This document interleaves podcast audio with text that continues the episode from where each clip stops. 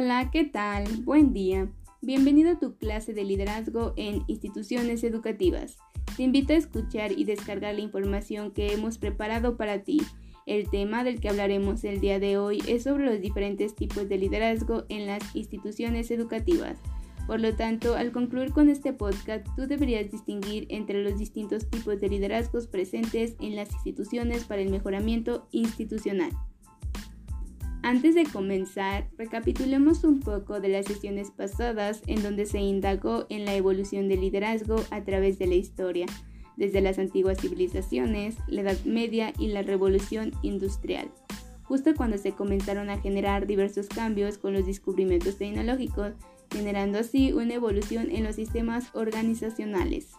De esta manera, en la medida en que pasan los años, las organizaciones comienzan a ser más complejas y, de acuerdo a cada uno de estos cambios generados, ha obligado al hombre a adaptarse en un mundo cada vez más globalizado, donde se necesita de grandes líderes que enfrenten los desafíos, que sean innovadores y que sean más creativos. También se abordaron las distintas teorías el estudio de las primeras teorías llegó a la conclusión de que los líderes nacían con ciertos rasgos que los identificaban como líder. Sin embargo, bajo esas hipótesis comenzaron a surgir más estudios para poder determinar cuáles eran esas características que distinguían a los líderes de los demás. En el estudio se determinó que existen características llamadas rasgos que permiten diferenciar quién puede ser un líder y quién no. Por lo tanto, esta teoría fundamenta que la personalidad de cada individuo puede determinar las diferencias individuales. Por lo tanto, hay que dejar en claro que un líder no tiene que ser precisamente igual que otro para ser considerado como uno, pues las características y habilidades desarrolladas por un buen líder serán determinadas por cada situación específica es decir, cada líder responderá de diferente manera teniendo en cuenta su contexto, necesidades, desafíos y particularidades de las comunidades que lidera. Bien, ahora refiriéndonos al liderazgo en las instituciones educativas, este es definido como la labor de movilizar e influenciar en otros para articular y lograr las interacciones y metas compartidas de la institución entendiéndose entonces al liderazgo como un conjunto de acciones que contribuyen para el mejoramiento institucional. Además, el liderazgo implica un propósito y una dirección. Los líderes persiguen metas con claridad y responden por su cumplimiento. Durante los últimos años se ha observado y estudiado el desempeño de los diferentes actores escolares y en ello se ha identificado que existen diferentes tipos de liderazgo en las instituciones educativas y ahora detallaré cada uno, así que pon mucha atención. Número 1.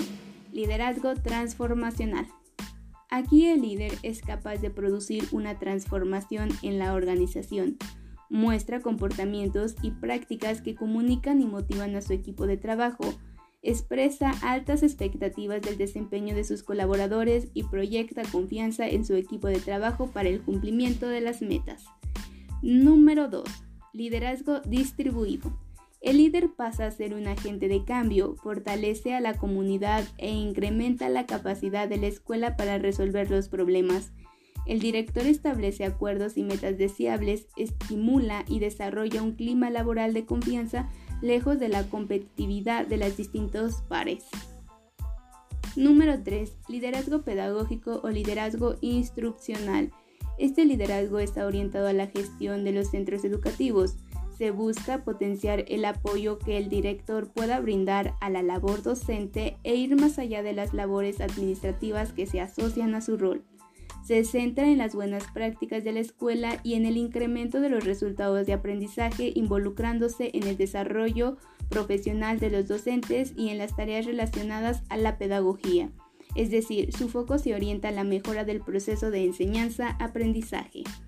Número 4. Liderazgo para la justicia social. Este tipo de liderazgo se orienta hacia las prácticas de los equipos directivos para el logro de una cultura inclusiva. Siendo contenidos relevantes la justicia, la equidad, el respeto por la dignidad de los individuos, la participación, el trabajo por el bien común y el fomento de la igualdad de oportunidades. Se señala que el liderazgo para la justicia social comprende aquellas prácticas directivas orientadas a eliminar las condiciones de marginalización, sea en materia de raza, clase, género, orientación sexual, discapacidad o cualquier otra. Liderazgo emocional. La última y quinta. El líder desempeña un papel esencial en el ámbito emocional, influyendo en las emociones de los miembros del equipo y buscando motivarlos hasta la dirección adecuada y el logro de los propósitos en común. En este sentido, es fundamental que el líder desarrolle la capacidad de conocerse a sí mismo y autorregularse, así como de desarrollar conocimientos y habilidades sociales como es la empatía, la confianza y la confianza en los demás. Como se puede ver, existen varios tipos de liderazgo y cada uno de ellos enfatiza en diferentes dimensiones dentro del quehacer educativo. Sin embargo, a pesar de las diferencias de cada uno de ellos, es importante señalar que una o más prácticas determinadas por cada enfoque de liderazgo puede estar en relación con un nivel de desarrollo en una determinada institución educativa. Por lo tanto, es importante conocer la diversidad de tipos y prácticas de liderazgo para saber conducir a los procesos de la mejora en los centros educativos, tomando en cuenta los entornos cambiantes. Además, es importante saber que cierto tipo de liderazgo puede ser más enriquecedores para unas instituciones a diferencia de otras, por lo tanto hay que prestar mucha atención en eso. Bien, Hemos llegado a la conclusión de este podcast, espero lo hayas disfrutado mucho como yo. Te invito a reflexionar en cada uno de los tipos de liderazgo y posteriormente piensa cuál será el mejor tipo a utilizar en una institución educativa tomando en cuenta tus experiencias. Te recuerdo que puedes guardar y compartir el podcast. Muchas gracias, nos vemos, hasta la próxima.